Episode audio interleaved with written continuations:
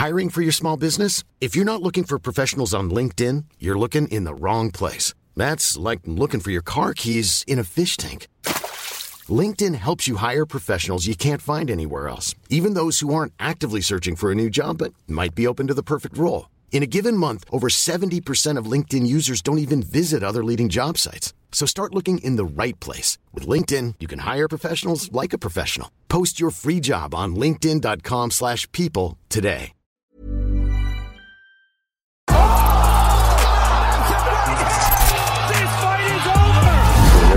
Bist du da? Bist du da? I'm, I'm there, Brotherhood. Sehr gut. Okay, dann machen wir mal 3, 2, 1 Fitner. Willkommen zur ersten Pre-Fight-Show des Takedown-Podcasts. Anlässlich Richtig. des großen Events UFC 281. Mhm. Adesanya gegen Pereira. Adesanya, erstmal Applaus. Muss sein. Schon eine krasse Fight-Card, muss man schon dazu sagen. Ja, volle Kanne. Also ich finde, das ist echt wieder ein ganz geiles, großes Event. Da verwöhnt uns die UFC äh, gleich fast schon im Doppelpack. Ich meine, wir hatten ja vor drei Wochen schon die letzte gute, gute, große Event mit Islam und Co. und Oliveira. Jo. Aber dieses Mal finde ich auch sehr spannende Fightcard. Äh, ich finde auch die, äh, wie heißt die? Esperanza? Esperosa, wie heißt die? Ja, natürlich. AKA Esperanza. Max Holloway. du bist so geil mit Namen. AKA, Max Holloway. Alter. Bruder, Nee, sieht aus wie Max Holloway, ohne Spaß. hör mal auf damit. Geschminkt aber. Die geschminkte äh, Max Holloway alias Carla Espasa. Richtig. Ja, Espasa, AKA Holloway. Ja, ey, fette Fightcard. Äh, Finde ich sehr interessant. Ich fand auch, muss ich ehrlich sagen, den UFC Countdown sehr geil gemacht. Also gerade von Adesanya und Pereira. Mhm. Weil die da halt so auf den Kickbox-Fight eingegangen sind und die Story so ein bisschen erzählt haben. Und man halt auch die Fights und die Bilder gesehen hat. Also schon sehr interessant. Ja, definitiv. Also ich würde mal einmal ganz kurz die Fightcard mal erläutern für die Leute da draußen, Mhm. dass sie auch wissen, mit was für einem, ja, mit, mit was für einer hochwertigen Fightcard man es zu tun hat. Also in den Early Prelims, noch bevor die richtigen Prelims anfangen, da haben wir als Headliner Ottmar Asaita gegen Matt Frivola. Mhm. So. Das ist ja schon mal interessant für die deutschen Leute natürlich. Die Asaitas sind hier bekannt. Dann, Aber warum äh, kämpft er denn in den, in den, vor den Prelims? Der war doch immer so auf der Maincard und alles gewesen. Ja, aber das ist jetzt eine ganz andere Nummer hier. Das werden wir auch gleich direkt mal erläutern, weil wenn man sich mal anguckt, also Karolina Kowalkiewicz zum Beispiel, die ist auch in den Early Prelims, die hat ja um den Gürtel gekämpft, ja. So. Ähm, auf der anderen Seite haben wir, ich weiß nicht, wie man den ausspricht, aber Song Woo Choi, glaube ich, der ist ja auch so ein aufstrebendes Talent.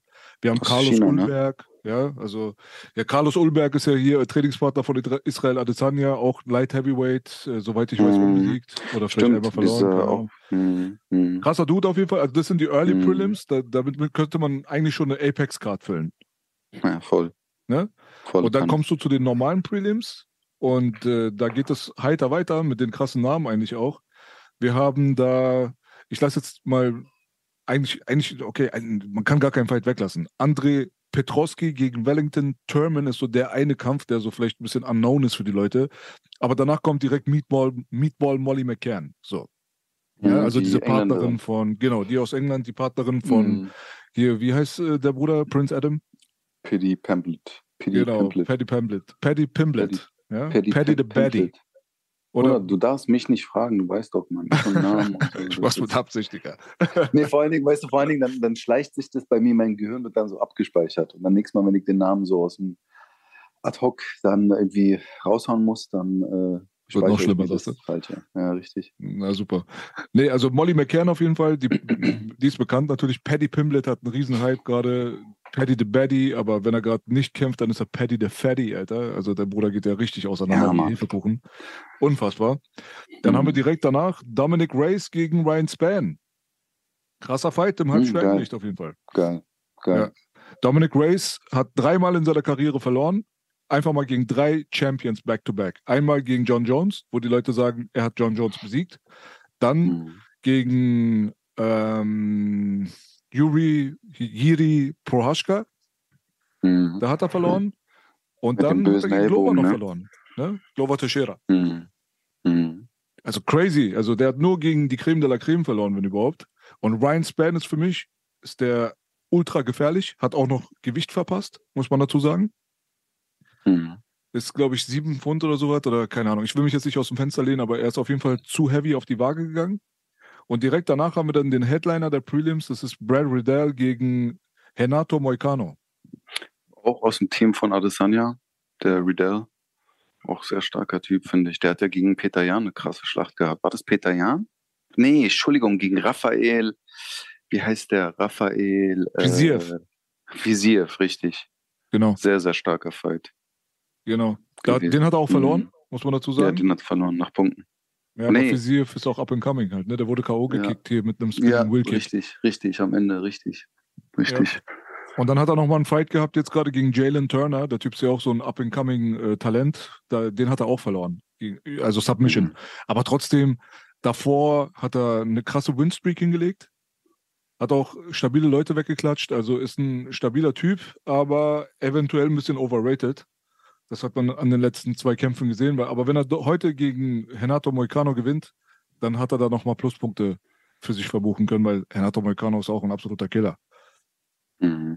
Ja, weißt du, das finde ich aber auch immer so komisch. Du hast so teilweise so, der ist so ein bestes, der Riddell ist so ein bestes Beispiel dafür. Du hast so teilweise richtig starke Leute, aber die irgendwie diesen Absprung nicht schaffen. Weißt du, die sind wirklich nicht so, die dann die wichtigen Kämpfe verlieren und dann immer noch am besten am Ende irgendwie was fehlt. So, weißt du, das gewisse Etwas irgendwie. Und der ist für mich einer. Ja, Mann, auf jeden Fall. Also, guck mal, Moicano zum Beispiel auch, gegen den er gerade kämpft halt, ne? Da siehst du Mhm. halt, der hat auch eine krasse Winstreak hingelegt. Also der Typ, der hatte, glaube ich, 10, 11 Kämpfe hintereinander erstmal gewonnen, gewonnen, gewonnen, gewonnen, gewonnen. Dann kam einmal eine Niederlage gegen Brian Ortega. Dann hat er Mhm. wieder gewonnen gegen Calvin Cater. Dann hat er gewonnen gegen Cub Mhm. Swanson. Dann hat er verloren gegen Jose Aldo. Dann hat er verloren gegen Korean Zombie. Dann hat er gewonnen gegen einen Damir, den ich nicht kenne. Dann kam der Fight gegen Fisiev, den er verloren hat. Dann hat er wieder Mhm. zwei Kämpfe gewonnen und dann hat er verloren gegen Rafael dos Anjos. Also die Leute, gegen die Moicano verloren hat, sind auch alles richtige Hammer. Mhm. Aber trotzdem, er hat Ja, halt da auch seinen halt Up und Down. am letzten. Mhm. Ja, das, da fehlt es, glaube ich, immer am Ende noch so ein bisschen. Ja, Mann. Das macht, glaube ich, dann so den, den Ausnahmetalenten, äh, also Ausnahmesportler äh, zu einem ja, Durchschnitt, würde ich jetzt mal sagen. Obwohl jetzt alle, also du kannst ja eigentlich, weiß ich nicht, die meisten, die bei der UFC kämpfen, nicht als Durchschnitt bezeichnen. Also die sind international schon auf einem ganz, ganz krassen Level, muss man auch ehrlich sagen. Absolut. Also ich denke mal, das ist einfach nur nicht Championship-Material. Mhm, genau, richtig. richtig. Okay, cool. Ja gut, dann haben wir die Prelims mal kurz abgefrühstückt. Könnte an und für Mhm. sich eine richtig geile Fight Night sein. An und für sich auch. Also Mhm. das wäre jetzt vielleicht nicht das Pay-Per-View, aber Dominic Reyes, Ryan Spann, Molly McCann, ich meine, das Brad Mhm. Riddell, Renato, also damit könntest du eine krasse Fightcard füllen. So, Voll. Schade, dass es in Amerika ist. ja, Mann. Weil wenn es immer so in Abu Dhabi oder in Europa ist, dann kannst du dir von 18 Uhr bis abends die ganze Fightcard angucken. Naja. Absolut. Absolut. Also, dann kommen wir zur Maincard. Äh, Da haben wir Dan Hooker gegen Claudio Puelles. Erstmal Mhm. als Einstieg. Ganz, ganz schwierig gerade mit Dan Hooker. Sehr oft verloren in letzter Mhm. Zeit. War ja auch ein Mhm. aufstrebendes Talent, aber hat auch nur gegen krasse Leute verloren. Hm.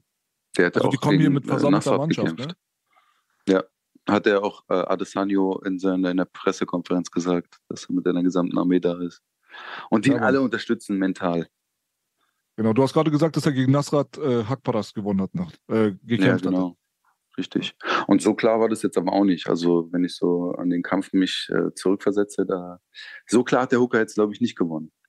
Das war schon.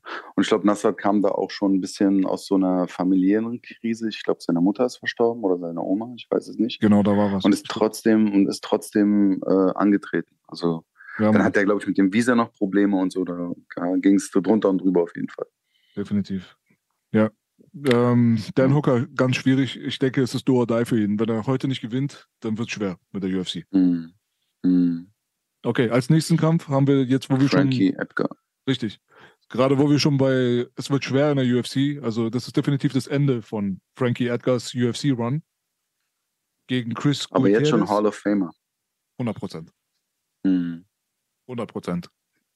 Also auch legendäre Schlachten gehabt mit Gray Maynard, aber auch Mhm. BJ Penn. Sehr, sehr unterschätzter Kämpfer, hat äh, die 155 Pfund-Krone äh, beansprucht zu der Zeit, wo er eigentlich ein Bantamweight war. Er war eigentlich fast immer zu klein, so für die Gegner, aber hat es irgendwie trotzdem mhm. geschafft, sich da durchzumasseln. Dementsprechend, Frankie Edgar ist schon eine Legende, man kann schon nichts sagen. Also 100%. der hat halt sehr viel mehr erreicht, als man ihm eigentlich zugetraut hatte. Der war in, drei, in zwei und in drei Gewichtsklassen Champ. In zwei, ne? Ne, der war, glaube ich, nur in einer Gewichtsklasse Champ, aber er hat in drei Klassen gekämpft. Drei Gewissen gekämpft, ja, ja. Genau. Ja, ja wird auch Gespannt. ein spannender Kampf. Auf jeden Fall, mhm. äh, ja, Happy Retirement, würde ich mal sagen. Also der Bruder, ja. der macht auf jeden Fall seinen letzten Fight und MSG, ja, Madison Square Garden, der Bruder ist selber New Yorker. Abschluss. Perfekt. Mhm. So. Ja. Haben wir als nächstes Dustin Poirier gegen Michael Chandler. Ja, yeah. finde ich gut. Ich, ich tippe auf Dustin Poirier, sage ich ganz ehrlich. Ja, viele Leute tippen auf Dustin. Es geht das Gerücht rum, dass Michael Chandler nur noch fighten will, um entertaining zu sein. Das hat er selbst aber widerlegt, indem er gesagt hat, ey Leute, ich weiß nicht, was die alle labern, aber ich habe den Gürtel im, im Kopf, also das ist mein Ziel. Ich werde Mitte nächsten Jahres Champion sein. Glaube ich jetzt weniger, aber ja. Ja, Dustin Poirier ist, also ich, der ist die Nummer Dustin zwei und Michael mm. Chandler ist die Nummer fünf zurzeit. Mm, ja, richtig. Und vor allen Dingen, also ich finde auch, Dustin Poiriers Striking ist einfach tausendmal besser als das von Chandler. Chandler hat kein Striking. Der ist einfach nur Schwinger rein, gut, gut geht gut rein, gut, gut Ringer, Techniken, aber ich glaube, Dustin Poirier ist einfach zu erfahren dafür. Ähm, ich kann mir jetzt nicht vorstellen, dass der Chandler ihn wrestelt und dann zu Boden bringt und dann komplett dominiert. Kann ich mir nicht vorstellen. Und dafür sind auch die Hände von dem Poirier zu stark und zu präzise. Meines Erachtens.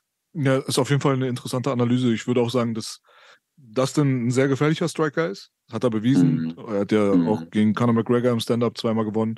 Das heißt schon mhm. was, ich weiß nicht, also McGregor ist jetzt mittlerweile so ein Joke für alle geworden. Ich weiß nicht, wie die auf, mhm. den, auf die Idee kommen, dass der irgendwie ein Joke ist. Der war schon immer einer der gefährlichsten Striker in dieser ganzen Division. Mhm. Und das bedeutet schon was, wenn man den besiegt. Und äh, mit Michael Chandler, der hat halt aber den X-Faktor, ist halt einfach ultra athletisch. Man sieht ja immer seine ganzen Rückwärtsrollen mhm. und keine Ahnung, was er da alles macht. Also er ist ja der Superathlet.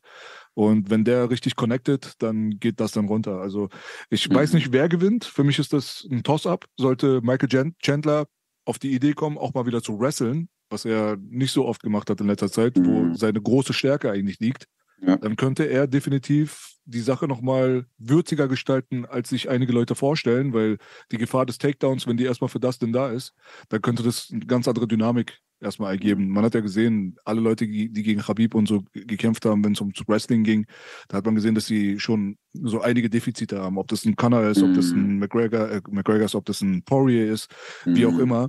Aber sehr, sehr spannender Fight und die Zeichen stehen für Finish. Also ich kann mir nicht vorstellen, dass das Ding drei ja. Runden, über drei Runden geht. Ja, vor allen Dingen Chandler hat immer interessante und äh, spektakuläre Kämpfe. Wenn man seine, ich meine, guck mal, den Kampf Gaethje gegen Chandler, den Kampf äh, äh damals Alvarez gegen Chandler bei Bellator noch. Und äh, wem hat der letzte Mal mit diesem Frontkick ausgenockt? War Tony Ferguson. Tony Ferguson, stimmt, siehst du. Obwohl man dazu sagen muss, da hat Ferguson vorher ihn, so wie ich mich daran erinnere, schon gut dominiert. Er hat dann einfach nur diesen Frontkick zum Gesicht gemacht und dann hat er voll keinen erwischt. Aber ja, es spricht für Unterhaltung, definitiv. Ja, Mann, auf jeden Fall. Der Fight danach, der ist dann der erste Championship-Fight des Abends. Das ist dann Carla Espasa gegen Weili Zhang. Mhm. Und das wird, das, ja, das wird hundertprozentig Feuerwerk. Mhm. Aber ich tendiere auch zu sagen Wei Li, muss ich ehrlich sagen. Also es kann sein, dass ich so ein bisschen voreingenommen bin wegen dem letzten Kampf von der Esparasa äh, gegen die Namayunis. Das war, die haben sich ja nur angeguckt, glaube ich, die ganze Zeit, richtig? Da war, das ist ja nicht viel passiert. Die hatten ja richtig Shitstorm bekommen gehabt, glaube ich, bei dem letzten Fight, ne? Das stimmt. Ähm, und deswegen, weiß ich nicht, bin ich da vielleicht ein bisschen voreingenommen. Äh, ich glaube einfach, Wei Li unterschätze niemals eine Atommacht. Äh, China äh, ist gut motiviert, ist gut explosiv und die hat ein festes Ziel, glaube ich. Und die ist auch einiges jünger, glaube ich, als die Carla, ne? Äh, Habe ich gerade nicht auf dem Schirm. Carla äh, ist schon lange dabei, aber sie war schon Invicta-Champion. Mhm. Ja, sie hat ja auch zweimal auch gegen die Nunes gekämpft, ne? Äh, gegen die Yama Nunes. Nama, Nama Yunes. ja, Mann. Sag einfach Rose, Bruder. Sag einfach Rose. Rose. Die Rose. Ja, da, da, merkt man ja auch, was für eine interessante Dynamik das ist, weil Rose hat äh, zweimal gegen Carla Espasa verloren Und das Mhm. ging beides auch immer in dieselbe Richtung, und zwar, dass sie im Grappling kontrolliert wurde, weil Carla Espasa mit großer Wahrscheinlichkeit die beste Wrestlerin der Division ist. So, jetzt, wenn es um Mhm. pures Wrestling geht, ne? Ähm, MMA-Wrestling natürlich. Und ähm, auf der anderen Seite hast du Rose aber, die äh, Whaley dann besiegt hat. Mhm. Und äh, MMA-Mathematik funktioniert halt so nicht. Das ist halt das Ding Ja, so. Wenn wir jetzt gucken, dass Espasa aber völlig dominiert wurde damals von Johanna in Jacek und Mhm. äh, Whaley letztens Johanna mit einem Spinning Backfist halt wirklich in eine andere Dimension geschickt sie hat. zum Das war ganz Alien geschlagen, Bruder. Das war das, das war der erste Fall. Das war das erste Mal, ja. Genau. Beim zweiten Mal war es ein ziemlich cleaner Knockout. Mhm. Da ist sie einfach nur liegen geblieben. Und das war dann wahrscheinlich auch das Karriereende. Und da merkt man halt, MMA-Mathematik funktioniert nicht. Wenn ich mir das so anschaue, denke ich, geht dieser Fight nicht lange. Also nach meiner Prognose, und ich liege sehr oft falsch, also bitte nicht nach meinen, äh, nach meinen Auskünften wetten gehen, was sowieso nicht geht. Es gibt irgendwie keine Lizenz hier in Deutschland, äh, um UFC-Wetten zu platzieren. Ich weiß auch nicht, woran das liegt, aber ich war früher ein begeisterter Wetter, so, äh, der Wettermann. Und äh, mittlerweile geht das halt einfach nicht mehr. Hoffentlich geht es irgendwann. Aber um nochmal zum Punkt zurückzukommen, ich würde behaupten, dass dieser Kampf sehr, sehr schnell vorbeigeht, ehrlich gesagt. Ich glaube, dass Whaley kurzen Prozess machen wird mit Carla. Ich glaube, wenn Carla erstmal äh, zurückgedrängt wird und bombardiert wird, so wie damals Johanna das mit ihr gemacht hat, dann kommt das Panic Wrestling erstmal rein. Das hat Daniel Cormier auch in I'm Sandra, and I'm just the professional your small business was looking for. But you didn't hire me because you didn't use LinkedIn jobs. LinkedIn has professionals you can't find anywhere else, including those who aren't actively looking for a new job but might be open to the perfect role, like me. In a given month, over 70% of LinkedIn users don't visit other leading job sites. So if you're not looking on LinkedIn, you'll miss out on great candidates like Sandra. Start hiring professionals like a professional. Post your free job on linkedin.com/people today. Der Weigh-In-Show sehr, sehr gut gesagt. Wo ich auch sagen muss, das ist einer meiner Lieblingsformate mittlerweile. Sie haben wirklich das Geilste draus gemacht aus der langweiligsten Kategorie der ganzen UFC-Veranstaltung und zwar den echten Weigh-Ins. Nicht die Fake-Weigh-Ins, sage ich mal, wo sich dann Mhm. das Publikum trifft und so weiter und das ist ja mittlerweile nur noch eine Show. Früher Mhm. gab es ja nur noch ein Weigh-In. Jetzt gibt es mittlerweile ein Weigh-In, wo die wirklich hinkommen und Waage und da ist nicht viel los und da sind auch nicht viele das Leute. offizielle Wa- äh, Wiegen sozusagen. Richtig, das ist halt das Mhm. offizielle Wiegen und dann gibt's noch mal Ceremonial Weigh-ins. Also die sind halt Mhm. einfach nur so zeremoniell, ja. Die Ja. Fans haben Spaß, die sind besoffen, die Leute gehen teilweise einfach Ja. mit Sneakers auf die Waage, tun so, als wenn sie sich wiegen. Und dann gibt's halt geile Mhm. Stare-Downs und Chuck Zito ist dort und äh, Dana Mhm. ist da und halt Halligalli so, ja. Und Mhm. bei diesen langweiligen Weigh-ins, ja, bei der Waage, wo es wirklich dann tatsächlich um das Gewicht geht, da hat ja keiner zugeguckt. Da hast du Ariel Helwani damals im Publikum gehabt, der hat dann immer geflüstert und ja, ja, und äh, Francis Ngannou 338 Pfund und so. Das hat keine Sau interessiert.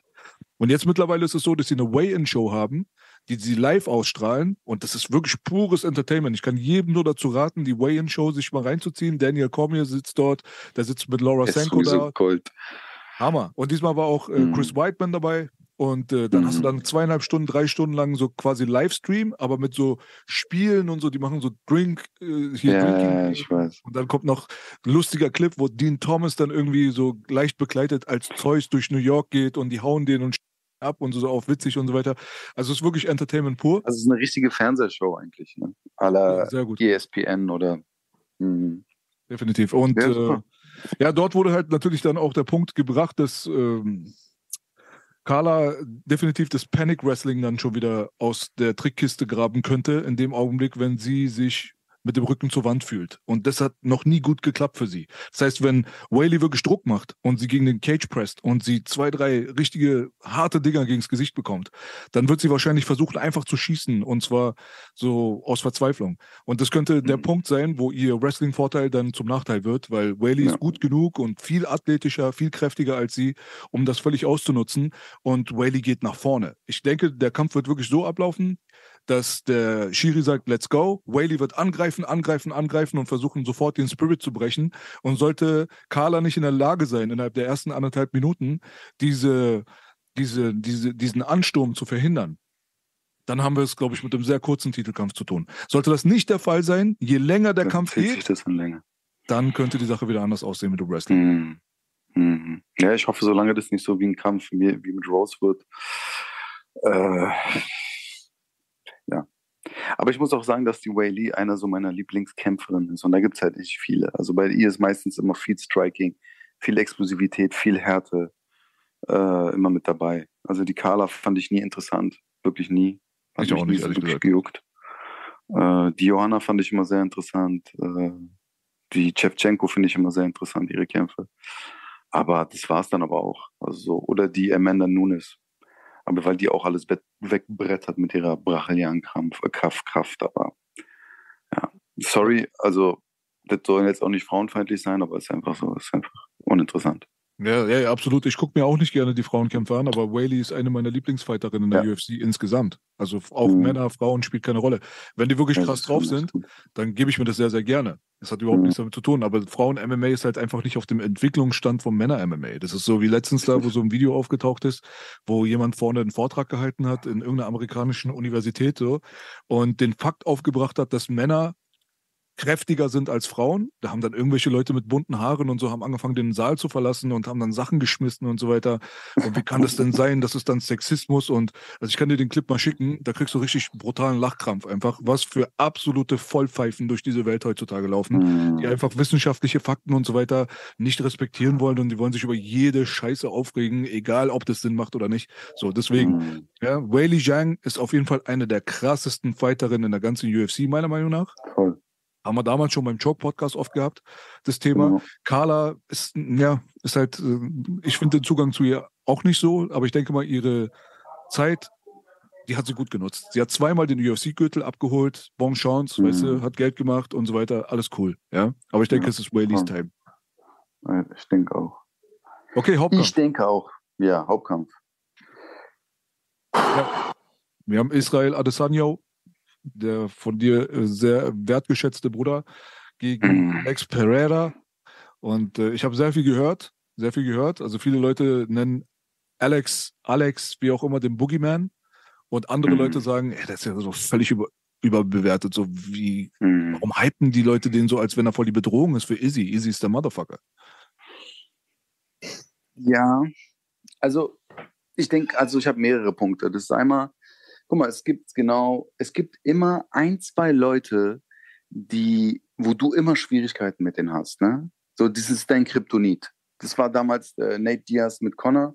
So, das, das hat einfach nicht gematcht irgendwie, keine Ahnung. Obwohl der vielleicht technisch besser ist, obwohl der vielleicht stärker ist. Aber immer wenn du mit dem kämpfst, der dominiert dich oder der trifft dich oder ist immer komisch. Ich weiß nicht, ob das die Energie ist, ob es die Konstellation ist, ob es die Technik ist. Ich weiß es nicht. Ähm, und das, glaube ich, ist bei Adesanya und Pereira genau der Fall. Äh, scheinbar so, wie, wie wir das ja natürlich auch von der Kickbox-History mitbekommen haben, ist, dass der einfach zweimal gegen ihn verloren hat. Man muss dazu aber auch sagen, dass äh, in dem ersten Kampf, ich glaube, Adesanya einfach so ein Überflieger war. Ja, äh, alles abgeräumt hat im Kickboxen und dann dachte er rein, okay, geh jetzt mal da rein und mach den Brasilianer mal kurz platt. Hat nicht ganz funktioniert, die sind dann über die volle Zeit gegangen. Dann hat Pereira den Kampf gewonnen, scheinbar nach seinem Gesichtsausdruck, äh, was man da sehen konnte, hat er selber nicht geglaubt, warum er gewonnen hat. Dann hatten sie ein Rematch in, in Brasilien gehabt und da hatte auch Adesanya ihn also ange angenockt, der hat gewackelt, der wurde auch angezählt in der zweiten Runde. Und ich glaube, in der dritten Runde hat er dann in einem Schlag Schlagabtausch seinen bekannten Kopfhaken geschlagen und dann hat es ja vollkommen erwischt mit dem, mit dem Kopfhaken, der dann ihn praktisch zum Knockout gebracht hat. Man muss dazu sagen, dass, wie jeder weiß, äh, ist natürlich MMA nochmal was ganz anderes als Kickboxen. Ja? Ähm, und ich glaube einfach, dass Adesanya, das haben wir bei dem Kostach-Kampf auch gesehen, es war ein anderer Adesanya als die Kämpfe danach und die Kämpfe davor, finde ich. Ja, also sehr viel aggressiver, sehr viel bestimmter, ähm, weil da einfach Emotionen mit dem Spiel waren und der sich das fest vorgenommen hat. Und ich glaube, dass er diesen Kampf natürlich sehr, sehr stark ernst nimmt, ihm auch die Gefahr bewusst ist. Und ähm, ich hoffe, ich hoffe, dass wir einen Adesanya sehen werden, der nicht so, oh, ich bin jetzt so fichtig, äh, vorsichtig, so wie er gegen äh, äh, Joel, äh, Joel gekämpft hat, gegen Romero, Yes. Ähm, sondern wirklich ein, wie gegen einen Costa, wie gegen einen Gastelum, gegen, wie gegen einen äh, äh, Whiteman. Also, ich bin gespannt. Äh, ich finde, so wie die immer tun, dass der Alex Pereira den so krass ausgenockt hat und besiegt hat und er hat ihn besiegt. Die Leute vergessen immer zu sehen, wie hat er besiegt und wie haben die gekämpft, weißt du? Das wird so ein bisschen außen vor gelassen, muss ich ehrlich sagen. Deswegen, ich bin gespannt auf den Kampf, gerade wegen der ganzen Vorgeschichte. Äh, ob der Adesanya in seinen letzten, keine Ahnung, wie viele Profi-MMA-Fights hat er mittlerweile? Ich glaube 25 oder so. Adesanya ist 23 zu 1. 23-1, ja, 24, sein 25. MMA-Kampf. Und ich glaube, in den letzten 24 Fights hat er schon eine ganze Menge dazugelernt. Und man muss dazu sagen, Pereira hat nicht so viel Erfahrung im MMA wie er. 6 und zu 1. Adesanya, hat- ja. Und Adesanya hat es ja auch schon gut gesagt. Er meinte, hey, der ist nur hier, weil ich da bin. Hat er ja recht. Ich meine, Pereira ist ja nur da, kriegt gerade den, den Titelkampf, äh, nicht weil er zwei Leute da in der UFC ausgenockt hat, sondern weil er der Typ ist, der Adesanya im Kickboxen äh, richtig Schwierigkeiten bereitet hat. Und da denk, denke ich, äh, liegt der Bruder schon ziemlich richtig, richtig der Israel. Ja. Was denkst du? Ähm, ich würde mal sagen, dass die Sache mit er ist nur da wegen mir ist für mich ähm, aus zwei Perspektiven zu betrachten. Definitiv hat es ihnen einen Vorteil dafür gegeben, jetzt direkt irgendwie nach drei Siegen einen Titelkampf zu bekommen. Das ist schon richtig. Aber auf der anderen Seite, man muss mal die Division sich anschauen, die Mittelgewichtsdivision in der UFC, die bietet ja überhaupt gar, keine gar kein neues Fleisch mehr für Izzy. Izzy hat ja schon jeden quasi, der top gerankt ist, bekämpft, besiegt, wie auch immer. So, das ist schon eine logische Konsequenz, dass man sagt, ey, Alex Pereira, kämpft mal gegen den. Ja, aber auch nur, weil er eine Vorgeschichte mit ihnen hat. Weißt du? Ja, aber es gibt auch keine anderen Optionen. Man muss sich mal einfach mal die Rankings angucken und schauen, wer in, im Mittelgewicht Ja, da ist. Das heißt, er müsste wieder rematchen. So, also man braucht ja auch Mhm. frisches Fleisch. So, weißt du, es nützt ja auch nichts, immer wieder dieselben Leute zu bekämpfen. Wie oft will er jetzt noch gegen Robert Whittaker kämpfen oder wie auch immer, weißt du so? Und äh, deswegen, das ist schon für mich so gerechtfertigt genug. Ich habe da überhaupt gar kein Problem damit. Ich finde das sogar perfektes Matchmaking, ehrlich gesagt. Zu der Zeit jetzt ist das Eisen einfach heiß. Warum sollte man auch Mhm. riskieren, dass ein Alex dann vielleicht gegen irgendeinen krassen Typen wie Whittaker zum Beispiel oder Costa oder wie auch immer dann eventuell vielleicht sogar verliert und dann hast du da halt jemanden eliminiert, der eigentlich halt einen geilen Fight bieten würde für die Fans. So. Mhm. Deswegen eigentlich gutes Matchmaking, super Mhm. Timing des Absolut. Matchmakings. Auf der anderen Seite muss ich auch dir zustimmen, dass das natürlich nicht so ganz eindeutig ist. Also er hat ihn zweimal besiegt im Kickboxen. Okay, Kickboxen erstens mal anderer Sport. Zweitens, es war definitiv viel knapper, als den meisten bewusst ist, die das vielleicht nicht gesehen haben. Trotzdem, wir haben ja auch eine verbesserte Version von Alex jetzt hier gerade am Start. Und äh, dadurch, Mhm. dass er mit Lova Teixeira so viel an Training genossen hat und jetzt auch seine Erfahrungen in der UFC gebracht hat und ein eiskalter Killer zu sein scheint. Das hat man bei den Weigh-ins gesehen. Ich habe Izzy ehrlich gesagt noch nie so nervös gesehen. Woran das auch Ja, immer liegt. Also ich sage nicht, dass er Angst hat. Es kann ja sein, dass er nervös ist, so nach dem Motto, endlich kriege ich meine Revanche. Oder es kann auch sein, dass er einfach nervös ist, weil einfach ein Dude mit Air Max vor ihm gerade steht, der nochmal ein paar Zentimeter größer ist als er, weil er einfach Latschen anhat und ein rot angemaltes Gesicht Mhm. mit so einer Kette, weißt du, mit Indianer Voll. Schmuck auf dem Kopf und der steht und er guckt in sein Auge und er sieht ganz genau, dieser Typ hat keine Angst vor mir und hat auch keinen Respekt vor mir. Der kommt einfach, um mir alles wegzunehmen, was ich habe. Und das Mhm. spürt der, der Bruder. Da kannst du mir sagen, Ja. was du willst, ja? 100 Prozent. Das hast du auch bei der Pressekonferenz gesehen, wo er sich so umgedreht hat und zu ihm geguckt hat. Und du merkst schon an den Blicken, dass der Perez sagt, so was, was, was. Und er dann sagt, na, scheiß drauf, und sich umdreht und sein Ding macht. 100 Prozent. Das ist auf jeden 100%. Fall ein wichtiger Faktor. Und was auch nochmal zu, was auch nochmal erwähnenswert ist, die Sachen, die Fights, die wir gesehen haben von Adesanya, die vielleicht nicht so entertaining waren. Vor allem der Romero-Fight, ja. Da war das ja auch so, dass, glaube ich, Izzy selber sogar gesagt hat, ich habe nicht gewonnen. Also eigentlich hat, jeder hat verloren. So. Vor allem Mhm. das Publikum. Weil Mhm. letztendlich ist da kein Engagement. Und das Problem bei solchen Leuten ist halt einfach nur, wenn du Counter-Striker gegen Counter-Striker stellst, neutralisieren sie sich sehr, sehr oft in der UFC. Das hat man sehr, sehr oft Mhm. schon gesehen. Und Izzy ist ein Counter-Striker. Dass der Mhm. Counter-Striker gegen Counter-Striker auch zu einem richtig interessanten Action-Fight auch mutieren kann, hat man gesehen, wo er gegen Anderson Silva gekämpft hat. Anderson Silva auch schon immer ein Counter-Striker gewesen, hat auch einen riesen Shitstorm damals bekommen nach dem Kampf gegen Damian Mayer, wo einige Performances von ihm dann da waren, die halt auch völlig langweilig geendet sind. Fünf Runden, nicht viel passiert und so weiter, weil Counter-Striker gegen Counter-Striker, keiner macht jetzt irgendwie was, es ist nicht so besonders aktiv und dann ist irgendwann die Zeit um und die Leute denken sich, scheiße, warum habe ich jetzt dafür Geld bezahlt? Ich finde, da hat er ein bisschen anders gekämpft. Bei, das meinte ich halt auch mit Costa, weißt du. Bei Costa war er nicht mehr so der, der Counterfighter. Da hat er schon aggressiver die Low-Kicks, die er die ganze Zeit gehauen hat, die Jabs, die er die ganze Zeit gehauen hat. Da war er schon sehr aggressiv. muss ich ehrlich sagen. Aber deswegen hoffe ich mir auch so einen, so einen Typen dort, also so eine Adesanya, so eine Version von Adesanya zu sehen, weißt du? Weißt du, das ist, also ich bin, stimme deiner Kritik hundertprozentig zu, mit diesem vorsichtig sein und Dings, äh, äh, äh, kontern und bla. Aber man muss dazu sagen, er hat, glaube ich, eine der längsten Strecken, wo er seinen Titel hat und seine Titel verteidigt hat. Ähm, dann hat er unheimlich viel, das, das vergessen oft viele Leute, da hängt so viel Geld an dieser ganzen Geschichte, wenn das der Champion ist. Ob es Werbedeals sind, ob es Verträge sind, weitere Verträge sind. Das sind ja ganz, ganz viele wichtige Sachen, die ja ganz schnell mit einem falschen Move, mit einem falschen Schlag weg sein können. Ja, weil er ist dann nicht mehr der Champion. Richtig. Und da hat er, und da hat er halt natürlich unheimlich viel Druck. Was mich aber interessiert ist, gerade weil du den Punkt auch äh, erwähnt hattest, äh, wem soll er kämpfen? Sagen wir mal, er gewinnt gegen den Pereira. Also dann macht es ja eigentlich für ihn nur noch Sinn, in ins Halbschwer rüber hochzugehen langfristig, oder? Also ich meine, wer soll noch kommen? Will er auf Shimaev warten, bis er damit mal, endlich mal Middle, Middleweight gegen ihn im Titel kämpft? Oder also, ich meine, was, was, ist die, was ist danach? Was ist nach einem Alex Pereira? Falls er gewinnt. Sehr gute Frage. Weißt du, also. Aber wir werden sehen. Nicht mehr, ja, wir werden sehen. Wenn ich, ich mir mal, so die Liste angucke, ja. also. Keine, ja, das ist schon richtig, was du sagst. Ich glaube, es, lass uns darüber reden, wenn es dann soweit ist. Mal gucken, mhm. was äh, passiert. Ja, wenn, wenn wir einen mhm. neuen Champion heute haben, dann geht das sowieso in Richtung Trilogie, so, weißt du? Also ja. dann gibt es ein äh, Immediate Rematch 100% und da wird wahrscheinlich dann alles darauf gesetzt, dass Israel gewinnt und sollte das dann der Fall sein, dann hat man den Blockbuster einfach mit der Trilogie. Das wäre natürlich geil für die Fans, wäre geil für die UFC. Welche Trilogie daher, meinst du?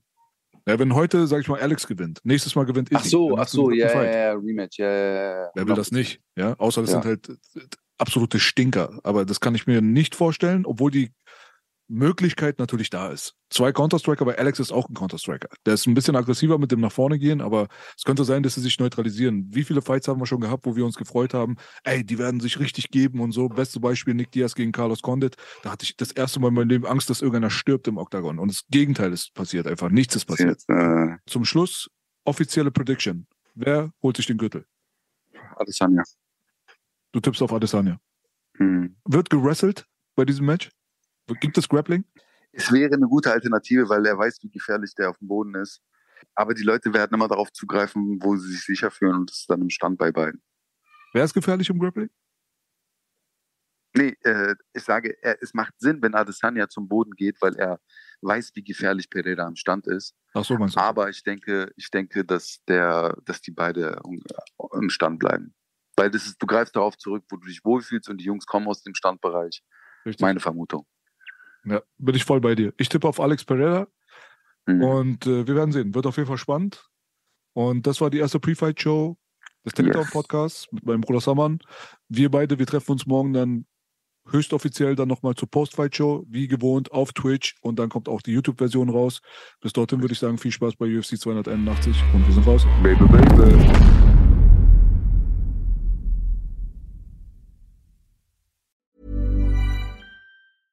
Even when we're on a budget, we still deserve nice things.